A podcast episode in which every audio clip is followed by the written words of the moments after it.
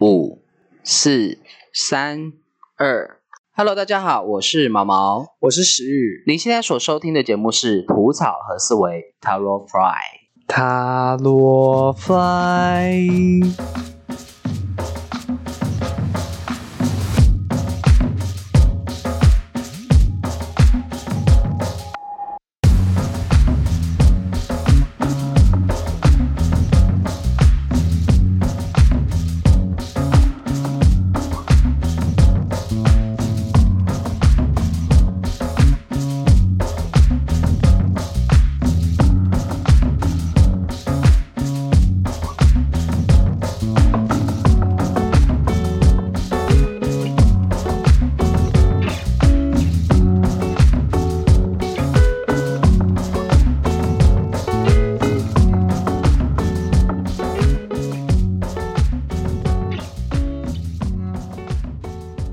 好，石宇，好，你现在看一下哦，好，你现在看到那个呃愚者牌了嘛，对不对？对，已经拿在我的手上。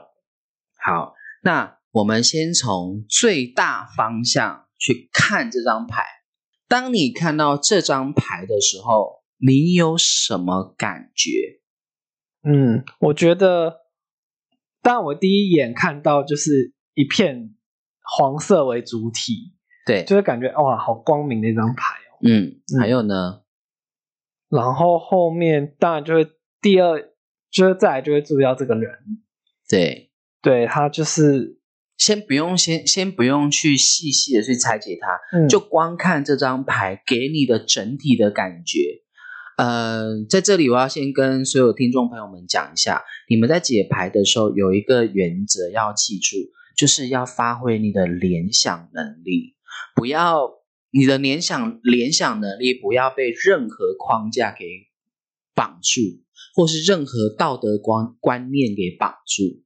你一定要打开你的头脑，然后发挥联想力。讲错没有关系，因为它可以一它可以慢慢慢慢的一点一点被修饰。那讲错的部分，我说没有关系的原因，是因为它也是你内心里头呈现出来的一个一个迷雾，嗯，把它解开来就好了。嗯好，好，那石玉，你看一下这个整体，这个塔，这个愚者牌呈现出来的感觉是给你，除了给你有一种光明面以外，还有什么呢？感觉蛮自在的吧，很自在，嗯，很舒服，对，还有呢？因为就觉得这人好怡然自得的感觉哦。嗯，好，所以你看哦，石玉，你今天在看的时候，你你今天看到主轴是什么？黄色背景对，跟怡然自得的人，嗯，对吧？对，你觉得还有什么吗？你只要着重在你的感受就好，你当下的感受就好。你觉得还有什么？没有了就说没有了。好像差不多了。 OK，好，哦嗯，大从方向是这从样这个第一层面，你再去看这张牌，整体让你感受到的第一个就是黄颜色的背景，嗯，跟这个怡然自得的人，对，这个反应，你那个心理反应，其实就已经呈现出你此刻心理的状态了。嗯，就是你会，你就是你自己想想看，你现在是不是很怡然自得、舒舒服服，然后感觉充满呃自信的感觉？对啊，算蛮自在的啦。好，嗯那我们再用第二层、第二层的角度去看，你去看看你忽略的，我忽略的哦，那我就要开始看这一张牌的下半部，因为我刚刚其实看上半部嘛，对下半部好是完全是 OK，好没，那你算是看没有第二看层面，第二层面你可能要去看你刚刚没有察没没有察觉到的问那个现象、那个感受，那你去看一下有没有什么你开始有注意到的。我发现这个人其实站在悬崖边，嗯，还有呢，好像有点危险。是然后还有还有一只白色的狗，对好像在好像在提醒这个人，哎，你要注意，不对要不要掉下去了嗯的感觉。还有呢，然后其他，所以我现在开始看细部，是不是？没有没有没有，你你我们现在进入到第二层，嗯哦，那第二层，我刚刚我刚刚下了一个指令，就是说，你看，你去看你刚刚没有察觉到的部分，是你内心的感受的没有察觉到的部分。你刚刚说，呃，这个人他站在一个悬崖边，嗯，嗯，然后旁边有一只狗，对。还有呢，然后你说没有就没有了。如果是第二层，我觉得差不多就这样。 OK，好，这个反这这个悬崖边是不是代表的是好像有一点点危险？对，然后狗它是白色的狗嘛，对不对？嗯，白色的狗代表是我们的警觉性，嗯我们的警觉性，它为什么是用白色的狗来呈现？因为白色代表纯净，代表干净的，所以也就是说，我们内心的警觉性它是很单纯，额外额额外突然出现的一个心理现象。你本来就是很快乐，然后突然来一个警觉性，这个警觉性是不是感觉好像是第三方，就是第三有有第三者的现象介入的感觉？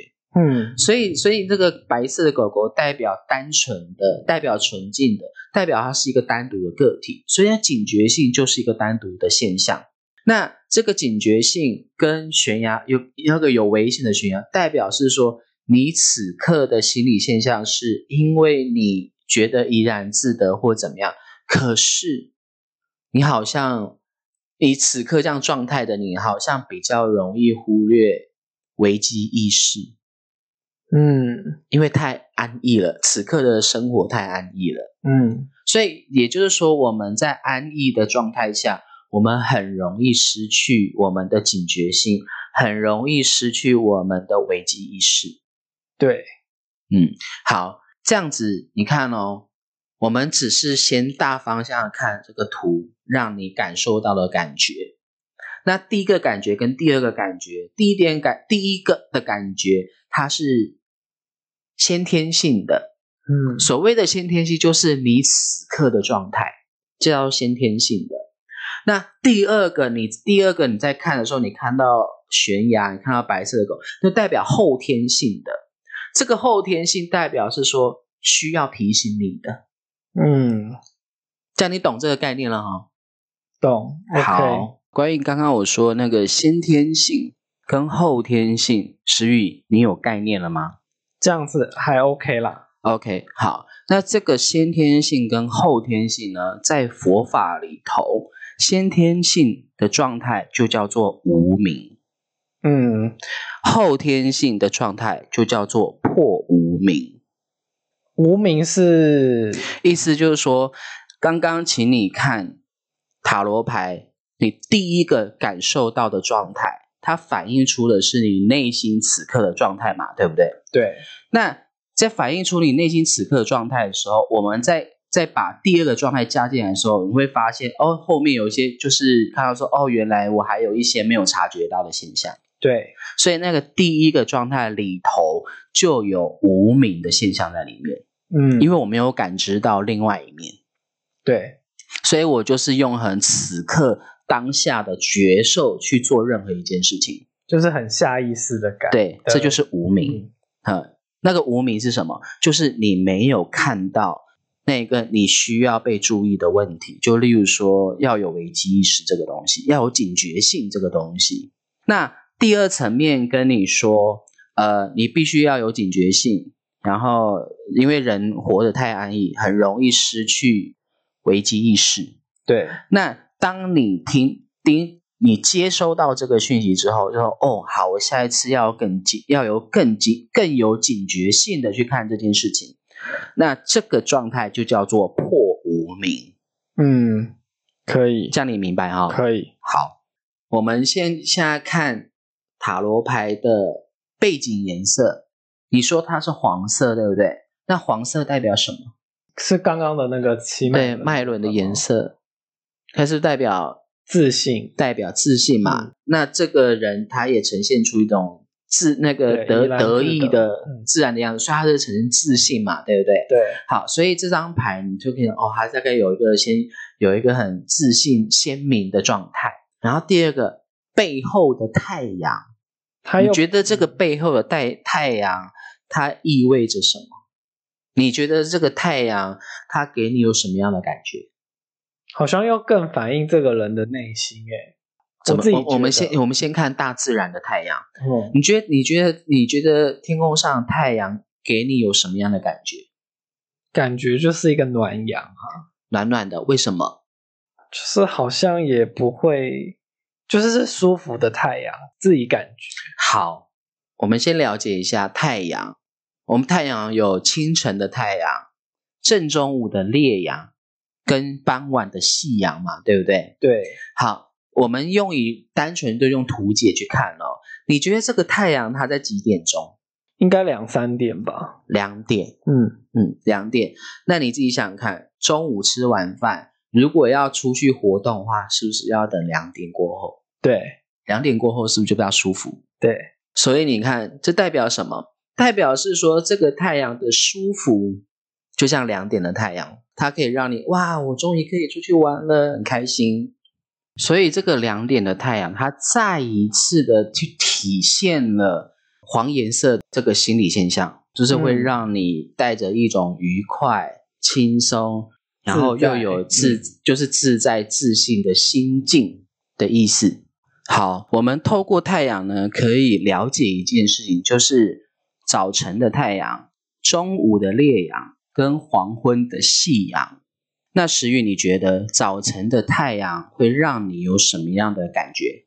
会有一种充满希望吧，就是哦，又是一个全新的一天的感觉。嗯，所以你在这这个心理状态是，你做任何事情都会有一种我准准备要去执行了的感觉，对，然后会也有一种跃跃欲试的感觉。嗯，好，那中午的烈阳呢？就是会有一种高能量的感觉，嗯，然后呢？那而且有点能量溢出的感觉。所以你觉得它中午的烈阳会让你有什么样的感觉？好像会很容易灼伤，让人家不舒服。嗯，好，那黄昏呢？黄昏哦，就是有一种好像就是那种时光飞逝，然后好像一切都要归于黑暗的感觉，就是会有一点消极的状态。对，有点好淡淡哀伤。 OK，嗯好，那这个呢，这个太阳的现象呢，其实就是反映出我们的那个太阳神经丛的状态。嗯那太阳神经丛就是我们的胃轮，它能量的运作正常的时候，会让我们有一种像早晨的太阳一样，会很很舒服，很有自信，很有自信，然后会、会那种那种感觉有点像是头脑是清晰的，嗯，那中午的烈阳就像是太阳神经从这个能量发挥的有点过度的，过于极致。嗯，所以就会变得比较骄傲。那这个骄傲会让人家不舒服，会让人家有压迫感，这样 OK 吗？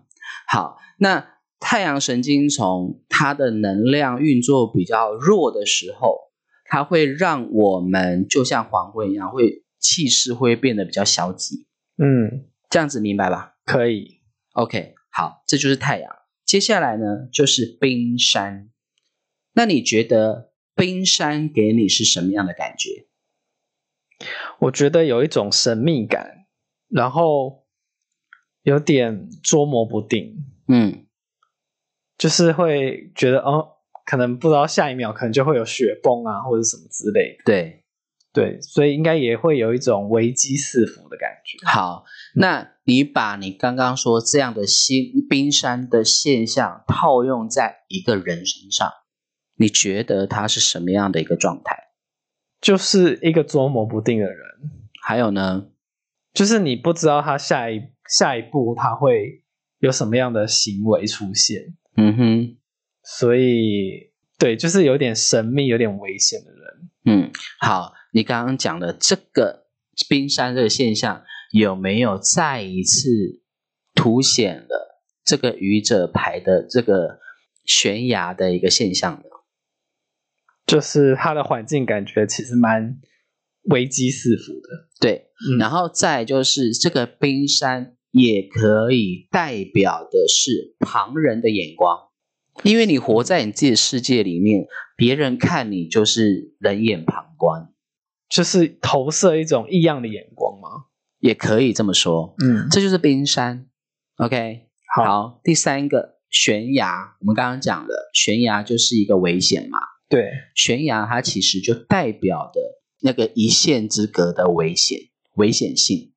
就是一步之差你就对跌落山谷这样。对，嗯，好，那再来就是狗狗，狗狗我刚刚已经解释过，它就是一个第三方的介入的心理现象，就是我们的警觉性。嗯，好，再来就是黄色的鞋子，这个我刚刚都没有去察觉他这个人的嗯身上的其他细节。好，那我问你，刚刚我说黄色代表什么？自自信啊嘛，对不？嗯对？它穿在脚上，也就是说，它的海底轮的能量是呈现黄色的，这代表什么？海底轮原本应该要是红色的，对，所以它应该算是变淡，可以这么说吗？它变成另外一种状态。变成黄色，这样是什么意思啊？意思就是说，你看红色是不是代表我要执行，对，我要做什么我就去做什么，对不对？但黄色在里面的时候，是不是可以说它做任何一件事都带有一点冲动性？嗯，因为红色执行，我们是不是应该要就是在对的时间点做对的事情？嗯，那黄色它在海底轮，是不是就代表说它都在不对的情况下做不对的事情？他就是一个凭感觉行事的人，嗯，或是状况外的人。就是活在自己世界的人。嗯，为什么？因为他太有自信了，他的自信都已经长到他的，都都已经影响到他的海底轮了。嗯，这样你能够体理解吗？对啊，他连脚都是黄色的。对，好，再来就是左手的白玫瑰，嗯，白色代表是纯净嘛，我刚刚讲，对，玫瑰代表什么？玫瑰带刺。诶，玫瑰是不是代表爱情啊？对，白玫瑰，那代表什么？白色的玫瑰代表什么？纯洁的爱。对，那什么样的状态才是纯洁的爱？纯洁的爱应该是没有任何杂念的，对，那那是什么？是什么？小情小爱，不是，不然嘞？代表是我们的意识心。意识心，前两集不是讲了吗？意识对应到空性，对，那玫瑰就代表是我们的意识。嗯那个这个是那个我们意识都是纯净的，嗯所以这个你也可以把它说它是一个高级的警觉性高级的警觉性，觉知，嗯，好这。样 OK 吗？可是他把觉知拿在手上，你看这为什么要拿在手上？好，这个我等一下会解释。，好，好，我们先看右手的权杖，右手的权杖，嗯，权杖代表什么？权势权力吧，嗯，那呃，我上次不是说呃，什么样的元素是代表权杖？执行力吗？嗯，对，执行力嘛，嗯所以执行力它跟权杖有关，所以他他的右手拿了权杖代表什么？他在付诸行动啊，他要创造。嗯，好，这就是左手的白玫瑰跟右手的权杖。这个在能量学里头，就是我们左手是吸取宇宙的能量，右手是排出去嗯体内的能量。那这样子的状态就叫做进化。嗯，那你看哦，它是左手拿白玫瑰，对吧？对，左手拿白白玫瑰，代表是他是带着意识心、带着警觉性、带着觉知意识的心来来去吸收宇宙的能量。对，简单来讲，就是带着觉知意识去看外界的世界。对，然后他的右手拿权杖，嗯，代表创造，对，也就是说，我带着觉知意识的心来看待这个人世间，然后来去检视自己的内心世界，然后去创造出祝福的心量出去。就好像艺术家哦，就是他可能把他的可能某些灵感，然后创作成他的可能歌曲或者是画之类的。对，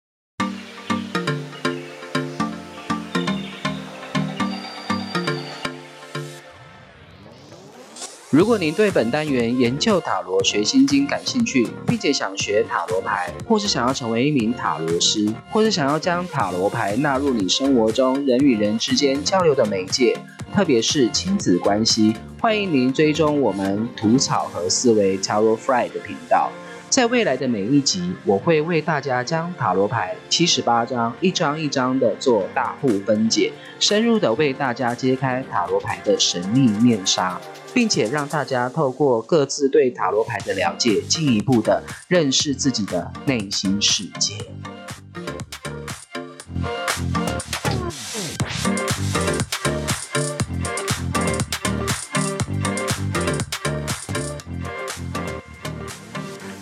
好，再来就是那个权杖上面挂着的那个包袱。嗯，好，我问你哦，你觉得包袱是什么意思？包袱哦，嗯，就是可能他心里其实也还是有一些世俗的挂碍吧，还有呢？或者是，对啊，就是可能心中不知道他有什么顾虑。好，我跟你，说，那个包袱代表的是第八意识，第八意识为什么是包袱啊？仓库啊，仓库里面的所有事种啊。你看它的包袱这么小，它是不是就如同宇宙那个黑洞？怎么说啊？为那为什么是小的？就像黑洞一样小小的啊，而且它里面装载什么东西不知道啊，嗯，所以它才会用包袱来诠释嘛，因为我们不知道那包袱里面长什么东西嘛。对，这样你明白吗？而且他好像也没有意识到有一个包袱，是吗？你觉得他有意识到吗？他好像没有欸诶、为什么？因为它够轻盈，所以就不会注意到它的存在。嗯这是不是就象征，就像宇宙的黑洞一样？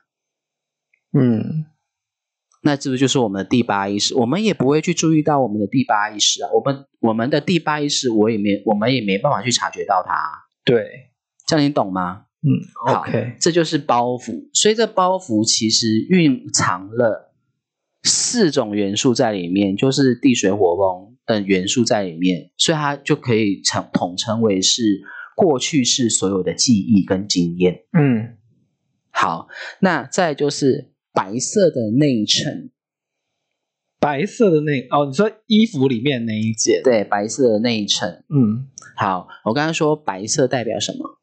纯洁，纯洁、单纯的嘛，对，所以它的内衬代表是他的内心世界是单纯的。嗯，是没有杂染的，对，就是因为没有杂染是单纯的，所以所以这个它体它呈现在这个愚者牌上，代表的是他就像天真无邪的小孩。嗯，可以理解。 OK，好，再来就是花冠。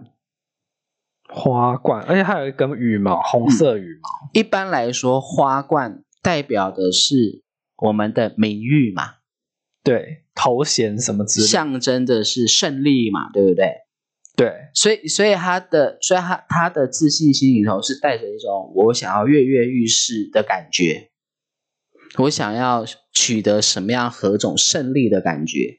好在就是他的神情，他的神情嗯就感觉就是什么都没有在顾啊，嗯，就就仰望天空。就依然就是活在自己的世界里对面。对。对对对，好，再来就是他的彩衣，你觉得他的彩衣是什么意思？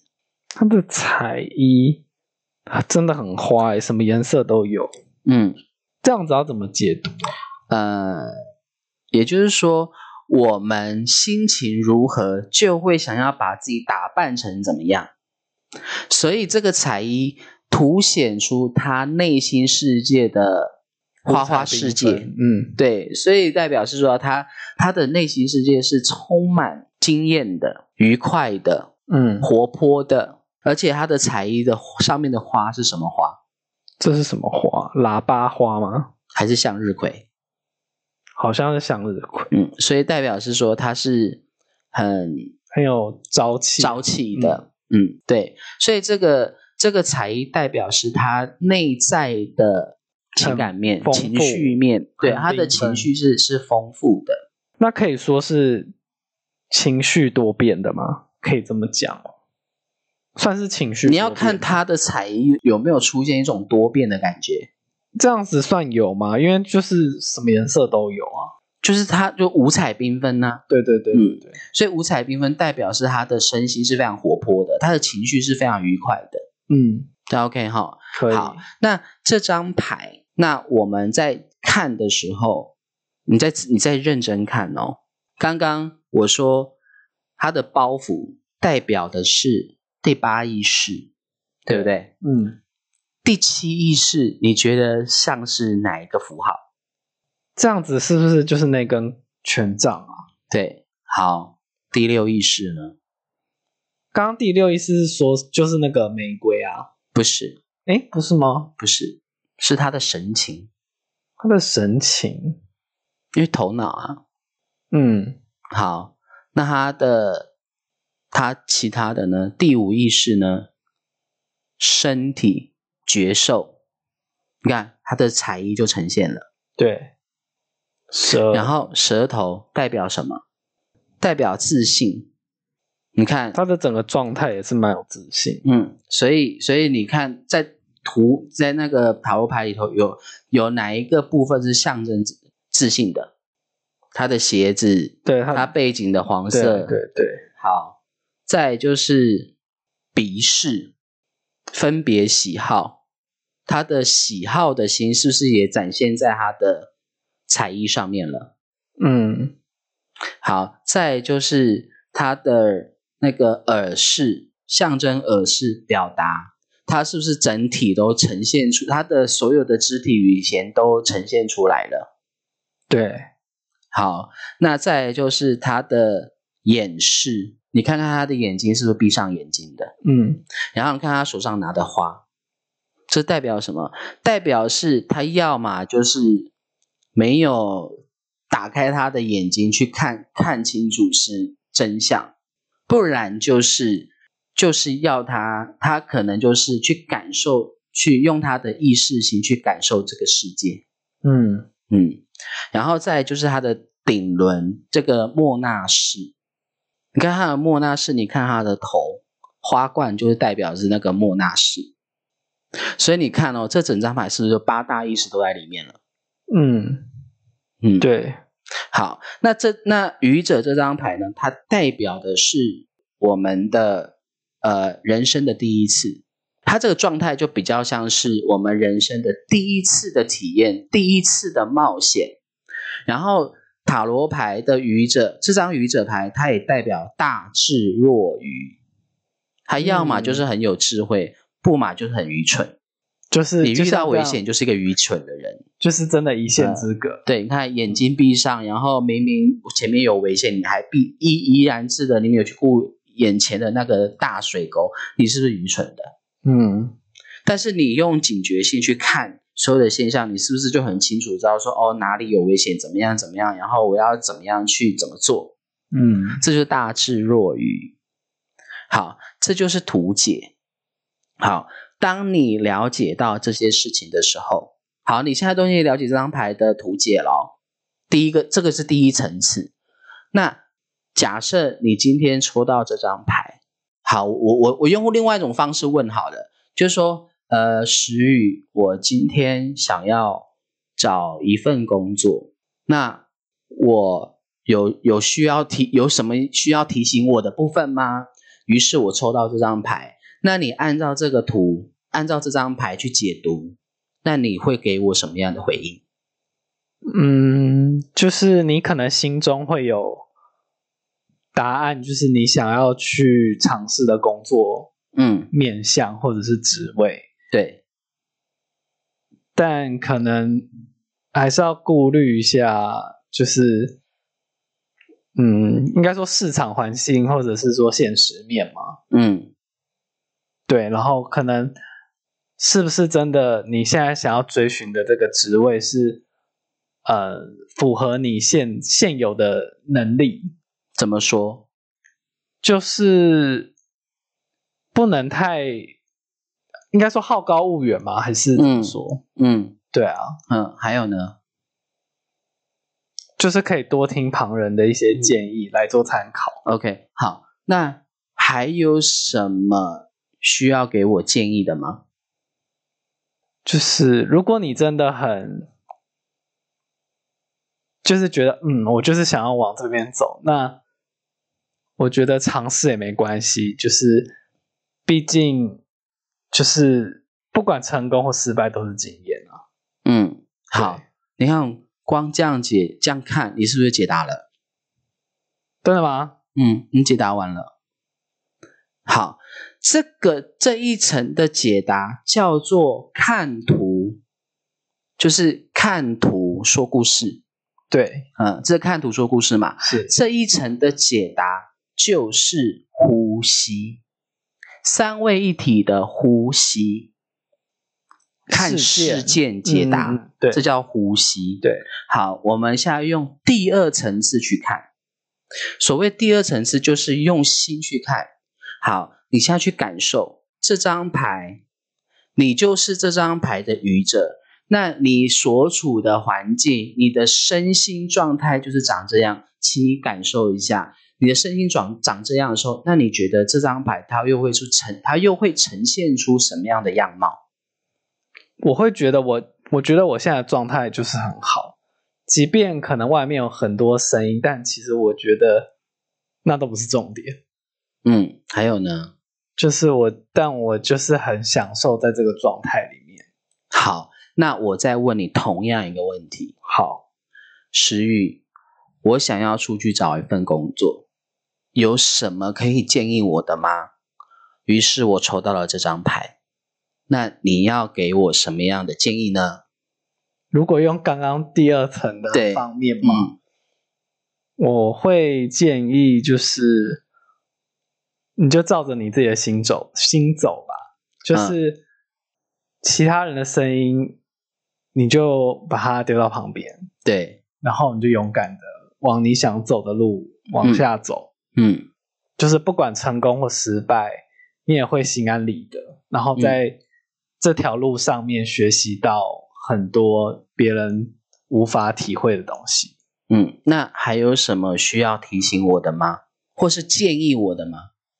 如果你在这条路上，就是真的还就是还是要怎么说啊？应该是说你还应该还是会遇到一些挫折的事情。对，那如果你那时候已经觉得好像已经开始有点动摇的话，那你就不妨听一下旁边的声音吧。嗯，可以为这什么说为吗什么？因为就是代表你可能因为某些事情，然后好像有点被拉回现实吧。嗯，好，我问你，当我们用第二层、用新的思维、新的感受去解这个牌的时候，你有没有发现它比第一次稍微再难一点点了？对，这就是我们开始要下功夫的地方。因为就觉得好像有点两难，我不知道到底应该往对哪对 边走。对，这就是般若法的重点，嗯，因为两难，因为两难的话，那我们该怎么做？我们必须要抽丝剥茧。那那新的部分，它要我们学习的是什么？就是感同身受。也对，就是说，我今天问了同类似的，就是我说哦，我我今天问了，呃，我想要去找一份工作做，请问石玉，你有什么话要给我给我建议的吗？于是我抽到了愚者牌，我抽到这张牌。那抽到这张牌之后，那我们要我要用第二层的角度去解读。那第二层的角度去解读之后，我就要很深刻的透过这张牌去融入到你的内心世界，去感受你此刻的心境。那我感受到哦，原来你的心境就是长这样的时候，然后我就说出该说的话，就像刚刚说，那就是你觉得该怎么样，你就去体验看看，或许会失败，或许会怎么样，但没有关系，最后你还是会学习到经验。如果怎么样，那不妨听听别人的声音也无妨，因为你最后还是会有一些不一样的收获。那嗯这些收获是可能别人得不到的，或是别人没办法告诉你的，别人没办法体会到的一些道理。这就是第二层面。那这个第二层面就是施无畏，师无畏是什么？感同身受，是去安抚你的心。施无畏，施无畏，无畏代表是哪个安施抚啊，施舍的施，嗯，无畏就是无畏就是没无就是没有的意思，畏是畏惧害怕的意思，嗯所以就是安抚你的心，让你能够平心静气的去面对你想要面对的事情，这叫做施无畏。嗯这就是观世音菩萨施无畏的精神。也就是说，透过这个这个感同身受，是要让我们了解一件事情，就是无论也也就是说，所有的事情它都有一体两面。嗯那我们不要去分辨说这个是好的，那个是不好的，我就要剔除掉那个不好的，留下这个好的，没有这一回事。因为好跟坏，它是一体两面的事情。所有的好背后都有不好，所有的不好背后也有它也有值得它萃取的智慧。对，所以我们要如何用平心静气的心去看待这件事情，这就是施无畏的精神。嗯，嗯，这就是第二层面。好的，好，这就是心三位一体的心的层面，用感受去说。好，第三个层面就是用意识了，这个又更难了。感觉得出来，那这个点，我同样，也就是说，要用意识心去看的时候，就代表说我必须要很深入了解，去洞察这张牌所有的好的、坏的、所有的讯息，然后截取出一个更好的声音。它可能就是只有短短的一句话。所以，假设我问你，石玉，我今天想要出去找一份工作做，然后我不知道我该做什么，或者是说此刻的我去做找工作做，不知道是不是是对的。我想请你给我一个建议，然后于是我抽到了这个愚者牌。那用以意识的角度来去解读，你会给我什么样的建议？这个好像蛮难的耶，嗯、就勇敢，勇敢的走下去吧。我不知道哎，我觉得好好像有点难。 OK，好，你有没有发现，当我说我们讲到第二层面的时候，用心去感受它的时候，其实你有没有发现到你的心已经开始慢慢的平静下来了？嗯，好，那我在讲意识的时候，基本上你没有声音了。就是我不知道还要还可以跟他说什么。对，这叫做什么？这个就叫做平等性、所以空，性。嗯，因为你已经没话可说。那空性什么样的情况下它才会有话？是因为你真的已经有看到一个很明确的东西，然后丢出来让他给他，不然的话，你就是只只是说你好好的去体会。那你体会、你体验到的一些事物，你获取到了一些人生智慧，你就会得到你想要的，所以你就去吧。嗯，那意识的话，基本上它不太会有太多的解答，因为它着重的是个人内在的体悟。对啊，就是你还是你就是放心的去走这一招吧。对，然后所以所以也就是说，呃，同从图解第一层次的图解，呼吸世界的图解，到第二层面的用心去感受的解读，到第三个那个用意识心的思维去解读，它这个三个阶段就是我们要学习的。嗯，那学习它的方法是什么？很简单，第一个，你可以呃用最简单的方式，就是做做笔记、做日记、写日记。假设我今天我这张牌，我可以先预想一个问题，或是我可以想象我心里头的某一个我挂碍的人，嗯，好，我们先要有一个明确目标，色嘛要有色嘛，才会有角兽嘛。对，假设我心里头挂碍的是我的母亲，嗯好，我今天抽到这张牌，于是我开始去针对母亲这个对对象，用图解的方式去解释、去去解读。就例如说我母亲怎么样、怎么样、怎么样、怎么样，我就把它写出来。嗯好，这是第一层解读。嗯，然后你第一层解读之后，这个第一层解读就是绝大多数的占卜师在帮人家做运势测验写的内容，嗯因为看图说故事，这个是很简单的。但是难，但但是这个简单不是重点，重点是在第二层之后。第二层是必须要透过生活去感受。所以也就是说，你第一次用图解的方式，假设我要写的对象是我妈，我心里头挂碍的是我妈，然后我我假设我抽到了这张牌，然后我去图解，这图解是什么？就就是就是写写说我对我妈妈的状态是什么，我要把它写出来。先图解第一层，写完之后，我再看看我写的内容。好，我来一个最实际的词语，我对我妈妈心里头有挂碍，然后我抽到了愚者牌。那我想请问一下，你有什么话可以对我说的？用图解的方式，第一层面嘛，对，嗯，你妈妈应该觉得你是一个很就是活在自己世界的人，呵呵，对，然后她其实时时会想要提醒你这个，提醒你那个，对，可是你好像也都不太在意，就是嗯、可能就是、哦，就是有点敷衍了事的感觉，对，对，所以可能还是要稍微听一下旁边的声音吧。好。那如果是站在我的立场呢？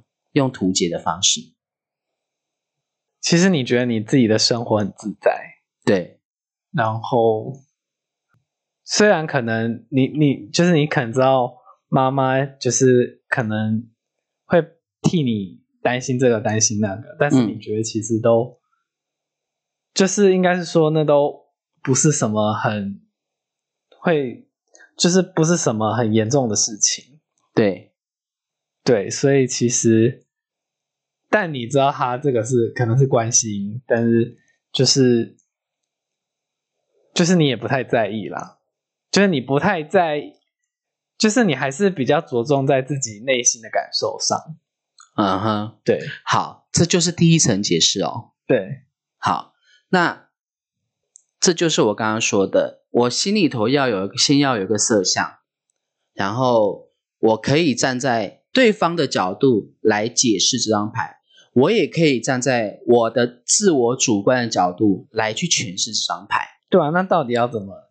都做，都都练习，但是这个练习只是在第一层面。嗯这个练习是什么？是要让你学习客观，就是换换位思考嘛。对，换位思考，这是第一层面而已。好，当你一直做这样不断的做这样练习的时候，我是建议建议大家，呃，在动在座听众朋友们，我是建议你们这个练习，请尽可能的练习次数越多越好。为什么？因为你一而再、再而三，你写了一篇、两篇、十篇、二十篇、一百篇，你每次写完，你都要跳脱出来去看你写的东西。你是指跳脱两者吗？对，去看你写的东西，你会透过这个不断的练习，慢慢慢慢会写出客观的文字。嗯，这个客观的文字，就这个方法，就是专门对治我们第六意识的杂念。嗯，这样你明白哈、愚者？可以。好，接下来这个层面结束之后，我们要开始进入第二层面，就是我们要用感受去写它。假设我的一样，我的呃色相是我的母亲，我挂碍的是我的母亲，那我抽到愚者牌，我必须要用感受性去写。嗯，那你可以可以站在母亲的感受去写出这张牌，然后或然后再就是用自己的感受去写出这张牌，对，你会写出很多跟情绪面有关的事情。嗯，嗯，然后这个部分也是要一而再、再而三，一十一篇、两篇、二十篇、三十篇、一百篇去写，一直去写。然后你每次写完之后，你都要跳脱出来，用感受性的思维去看这件事情。那你慢慢的，你就会开花了。你是指说就可以用意识的方面方向去解牌的意思吗？对，好，所以这个感受性的文字是要先让我们怎样？是先要让我们去厘清我们自己内在的情绪、情绪面，然后透过这个情绪面去理出我们的思维。去透过这个情绪面去理出藏在感性面里头的理性思维，这叫做知性。嗯所以透过这个第二层次的解那个书写，是要训练我们的知性的思维。嗯，这个知性的思维就是在对峙我们的第七意识。莫纳什，对，嗯好，那这两者都已经 OK 了，你的心就会平静下来。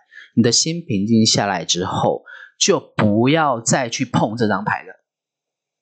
不要碰，对，就不要再碰了。就是 OK，我学会了，好，我放一边，我不要，我不要再去理会它，我不要再去执着它了，就不要碰了为什么？啊。为什么啊？因为智慧是没办法被抓住的，所以要让你的智慧在你的心里头涌现的方，我的唯一方法就是不要碰。好像好悬哦，什么意思这啊、个可以慢慢体验，这个是很很禅宗式的精精髓。嗯也就是说，我已经学会了嘛，第六意识层那个呃图解呼吸层面的东西我学会了，好，然后再就是新的层面我学会了，嗯好，我接下来要进入到意识的阶段，这个意识的阶段是没办法用任何文字书写的，因为它跟智慧有关，所以我我们只要停，把我们只要做到感受层面，把它做到极致就好了。就是之后这张牌就把它放到你的储纳柜里面供着，不要去碰它。所以意思是说，我就是在感受层面的部分已经取得了一个平等性，对，我就可以把它供起来放就放旁不边用再碰它了。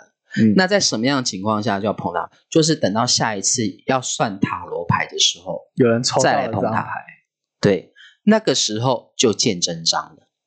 你就会发现你你的智慧竟然超乎你的想象，这就是意识。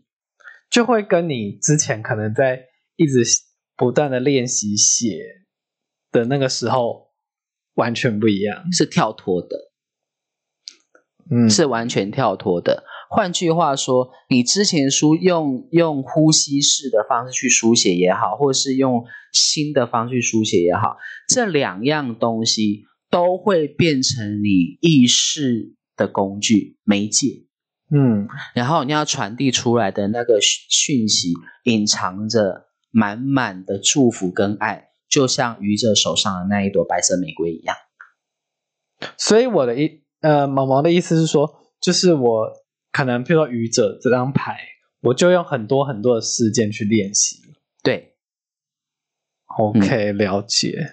好，讲到这，我石宇，我再问你一个问题：好，假设我今天呢想要谈恋爱，我遇到了一个心仪的对象，我不知道跟他合不合适，于是我抽到了这张牌。那你看到这张牌，你会给我什么样的建议？我觉得你就勇敢去追吧，哦，为什么？因为我觉得如果阻止你，你只是就是就算就是可能因为我阻止你，你没有去，嗯，我觉得你会后悔，对，因为就是不管你有没有追到这个人，嗯，但是你一定会在追寻的这个过程中得到一些意想不到的事。所以你的意思是说，这个对象不适合我喽？应该是说， 应该怎么说啊？就是就是说，不管你有没有追到，嗯，你都会获得你该得到的养分。啊，但也可是不一我就是想要得到它耶。那你就用心，然后勇敢的去追，那得不到怎么办？得不到你到时候的心态可能会不太一样。哦，好吧，好，今天节目就到这里，下一啊集就这样吗？就进入祭司女祭司，好快哦，我的妈呀！大家拜拜。大家拜拜。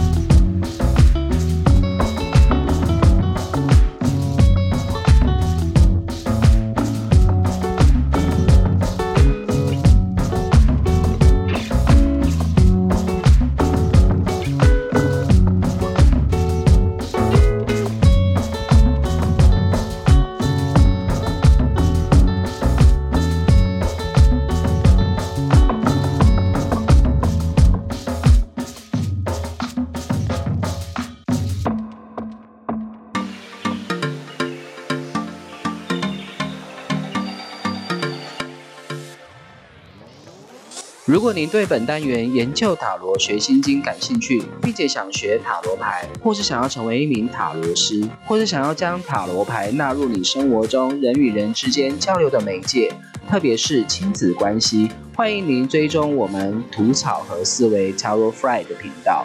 在未来的每一集，我会为大家将塔罗牌七十八张一张一张的做大户分解，深入的为大家揭开塔罗牌的神秘面纱。并且让大家透过各自对塔罗牌的了解，进一步的认识自己的内心世界。